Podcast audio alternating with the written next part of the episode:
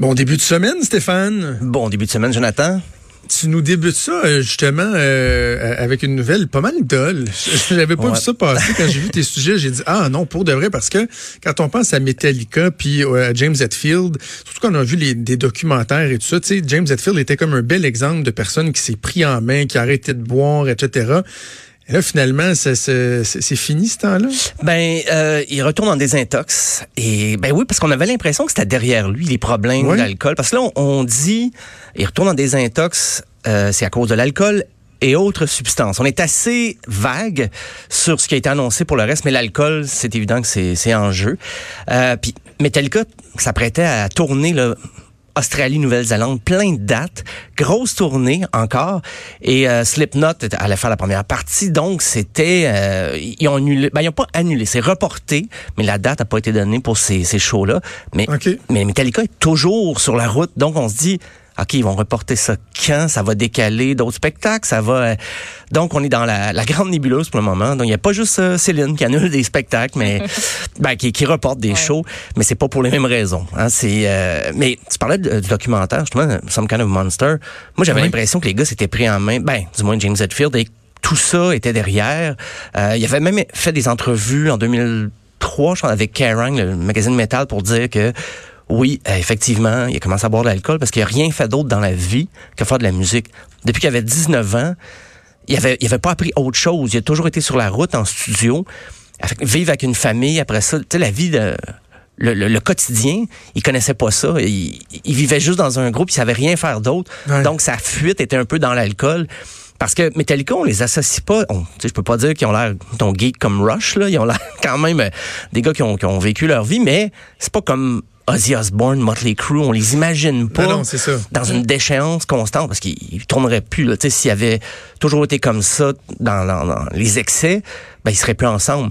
Mais pourtant, ben, il y a eu une rechute de Metallica. C'est La dernière fois, c'était en 2001. Et aussi pour Slipknot, c'est un peu triste parce qu'il vi- il venait de sortir un album, We Are Not Your Kind, au mois d'août. Euh, les fans en Océanie étaient craqués, ils avaient hâte de les voir. Mais là, tout ça, le timing pour Slipknot est un peu triste parce que c'était eux autres un peu leur façon d'aller promouvoir leur album là-bas. C'est c'est certain qu'ils vont remettre ça aussi. Je sais pas si c'est Slipknot qui fera la première partie de Metallica quand ils vont revenir. Mais euh, puis Metallica en ce moment, après quoi 38 ans de tournée, on sentait qu'il y avait encore le, le vent dans les voiles. Il était récemment, ils, ont été identifiés comme étant le plus grand groupe métal du monde. Euh, je sais que ça, ça peut paraître très subjectif, mais c'était quand même des estimations comptables. C'est le rapport Polestar qui avait relayé une information comme quoi il avait vendu 22 millions de billets de spectacle depuis leur début. Ce qui faisait qu'il avait même dépassé CDC, qu'il avait 14 millions, Ozzy 13 millions, puis Ozzy, ça compte aussi Black Sabbath, ça compte toute sa carrière. Donc, on avait l'impression que Metallica là, allait pas s'arrêter, il était capable de continuer à faire des shows.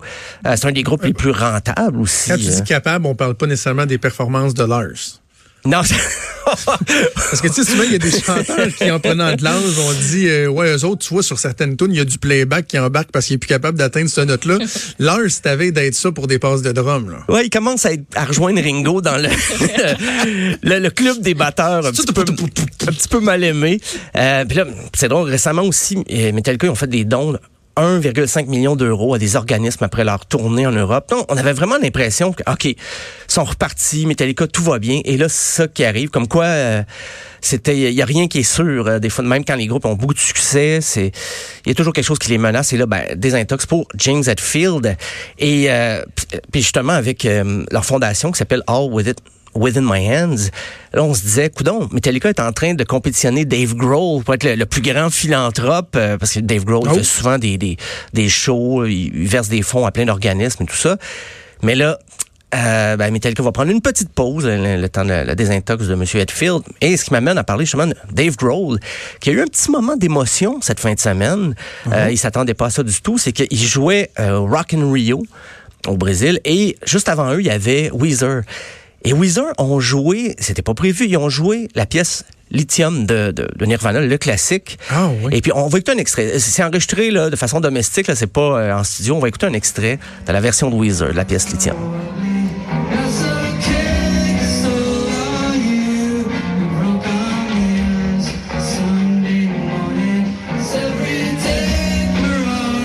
Yeah très fidèle à l'original, hein? Oui, quand même assez proche. Euh, puis, tu sais, que Weezer fasse une reprise, ça, c'est pas une nouvelle en soi. Oui, ils en font donc bien. Je pense qu'ils en ouais. font une par jour. Là. Mais euh, ça, c'était pas enregistré. Ils ont fait ça. C'est la première fois qu'ils la faisaient en spectacle. Et Foo Fighters jouait après. Et quand Dave Grohl est monté sur scène, euh, il a dédié la pièce Big Me à Weezer, puis il disait que, il a dit, je vous, je vous l'avoue, là, quand j'ai entendu Lithium commencer, j'avais les larmes aux yeux, puis il dit, je m'ennuie de jouer cette, cette chanson-là en spectacle. Donc, Ah oui. euh, ah oui, C'est quand c'était... même rare que Dave Grohl parle euh, du passé, de Nirvana et tout ça. Hein. C'est pas quelque chose qui revient beaucoup, il me semble, dans... Non, c'est vrai. On- c'est- qu'il y a toute une carrière lui, avec Foo Fighters. La Ben oui. dernière fois, je pense, il en parle des fois. là, il y a eu un livre qui a été lancé sur Kurt Cobain la- l'année dernière. Mais sinon, c'est Rock and Roll Hall of Fame. Effectivement, il parle plus de ses projets actuels. C'est quelqu'un qui a le regard porté vers l'avenir plutôt que justement les, les- les vieilles gloires du passé. Mais J'imagine que ça vient le chercher émotivement. C'est peut-être pour ça aussi, d'ailleurs, qu'il en parle pas trop, parce que ça devient émotif. Puis, euh, et j'ai appris par le fait même que Weezer, justement, a un nouvel album en mai 2020. J'ai dit, OK, c'est loin, mais il y a déjà un extrait qui est sorti. Et Weezer a annoncé que sur son prochain album, qui va s'appeler Van Weezer, il a annoncé que là, il, il rendait hommage par leur composition, et pas des reprises, mais au genre de prédilection que tout le groupe aime, soit Kiss, Black Sabbath, Van Halen et Metallica. Et donc, ils, vont faire une petite, Ah une petite coche métal, mais on va écouter le premier extrait et ça reste du Weezer, The End of the Game.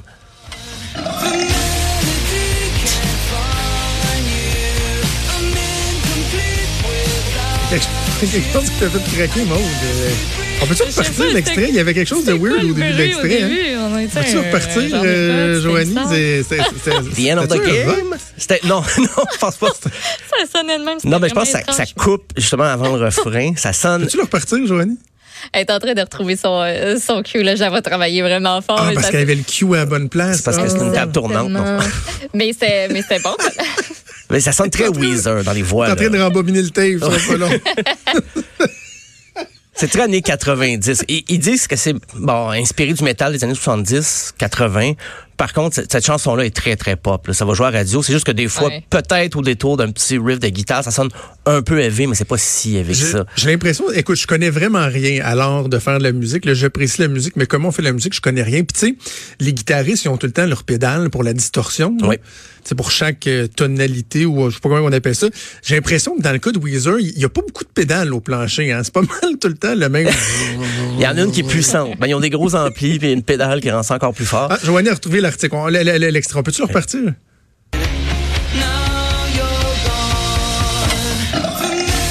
Ben oui, c'est quoi ça? C'est une C'est toilette. de tigre. C'est un bol de toilette. C'est une un toilette, mais c'est dans le clip. C'est parce que dans le clip, ça se passe dans un party et il y a une toilette, mais c'est. Joanie qui confirme que c'est un rot en passant. C'est un rot, ok, ça va, une toilette. J'avais j'ai un bon oreille de rot, moi. Moi, j'avoue que j'en ai perdu un peu. Euh, donc, ben voilà, c'est euh, le dernier extrait de le, ben, le premier extrait du prochain album. Et Weezer, d'ailleurs, pour la prochaine année, méga tournée avec Green Day et Fall Out Boy. Ben oui, Maud me disait On ça au début de l'émission, mais là, il faut que ça passe par Montréal ou Québec, cette affaire Ah, c'est certain, non, mais ça va être complet. Ça, j'imagine, dès que les billets sont en vente, ça va être la, la Ils folie. vont juste à Toronto Furieuse. à date. Jusqu'à jusqu'à Ils Toronto. vont maintenant. rajouter des dates. Ah. Ils vont Ben rajouter des dates. Ils peuvent pas. Euh, ouais, on de certain, l'argent, là. Voyons donc. euh, puis, ben, puisqu'on est dans la, la thématique reprise, euh, ben, il y a justement Foo Fighters qui vient de sortir une reprise d'Arcade Fire que j'avais jamais entendu. C'était pour une émission de la BBC euh, en 2007, mais ça avait jamais été... euh, ça avait jamais sorti dans un quelconque format. C'était resté dans les, les archives de la BBC. Et là, il y a une entente avec le groupe et on en a fait, euh, ça fait partie d'un mini-album. Donc, c'est la pièce Keep the Car Running.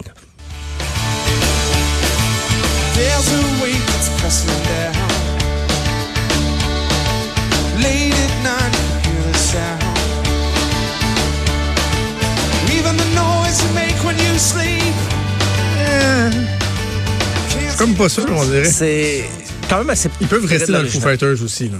Oui, oui, oui, tout à fait. Mais ils ont sorti ça, ça faisait, ça fait 12 ans que ça a été enregistré, donc Ok. euh, c'est. Mais Foo Fighters a fait plein de chansons comme ça pour des occasions uniques. Je parlais de Weezer justement. mais Foo Fighters aussi, euh, ils ont des chansons qui ont joué rien qu'une fois dans un spectacle.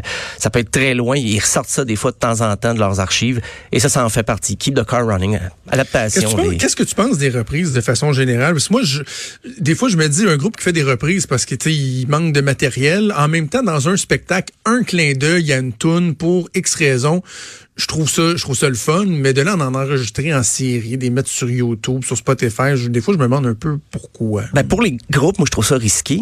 Même à la limite Ouais. dangereux parce que si tu un peu ce qui est arrivé avec Weezer et Africa là, Là, tout le monde ils ont, Toto. ils ont joué ça en spectacle les gens hey, on veut euh, là, il y a une pétition une campagne sur Twitter c'est certain que Weezer a déjà beaucoup de chansons euh, originales mais ça peut être risqué pour les groupes de se mettre à faire des covers pour ok ça fait rire le, le- des fois l'auditoire il y a des gens qui aiment ça pour vrai mais ça pour un groupe devenir un, un band de mariage, c'est jamais une bonne affaire. J'ai l'impression que c'est un peu ça. Tu te mets à jouer des covers que tout le monde connaît. C'est évident que la réaction, elle va être bonne la première fois. Il y a des gens que ça peut faire rire, mais on dirait que t'es pris avec ça après. Ça Ah, dénature un peu ton répertoire. Mais Weezer, ils ont poussé l'expérience très loin. Là, The Teal Album, l'album qui est sorti en 2019, ils ont poussé très loin la caricature d'eux-mêmes. Mais on dirait que c'est pleinement assumé. Fait que je sais pas dans le cas de Weezer, je sais qu'il y a beaucoup de fans qui fulminaient, qui étaient fâchés contre le groupe en se disant mais voyons c'est quoi? Pourquoi ils sortent pas un nouvel album de bonne musique plutôt que de reprendre presque intégralement avec les mêmes effets des années 80 pour certaines pièces? Je pense que c'est un trip que River Cuomo assume totalement. Euh, tant mieux. Ben tant mieux, mais tant que ça ça fait pas ombrage à leur propre répertoire. C'est Oui, là que, que moi je, je de toute façon, les fins du mois sont quand même relativement à l'aise. Oui, là. je pense quand même. Je pense qu'il est correct. Peut se le permettre. Merci Stéphane, on remet ça demain. Merci à demain. Salut.